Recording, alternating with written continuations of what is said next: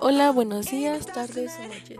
Me presento, soy América Ciclali García y este es mi primer podcast en donde les hablaré sobre las nuevas noticias sobre los grupos más famosos por el momento de K-pop.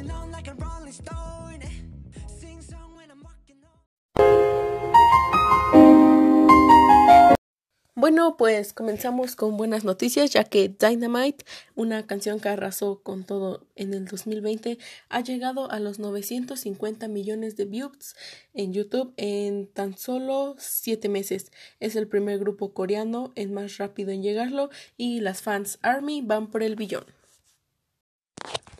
Otra noticia muy importante es de que BTS logró alcanzar el número uno en los artistas más escuchados y con álbumes más vendidos, que sería con Map of Seoul 7 de la lista del 2020.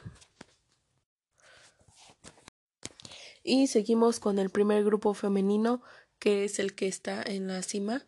Y pues su solo de una de sus integrantes, que es Rose, alcanzó los 100 millones en los primeros dos días, que ha sido un buen récord para este grupo femenino Blackpink.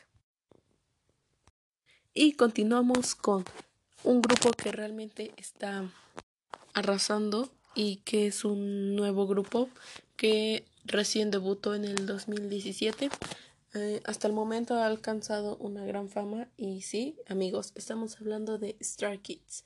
Sus envies han superado los 200 millones de vistas. A pesar de que es un nuevo grupo, está realmente alzando mucha fama y su fandom realmente está creciendo.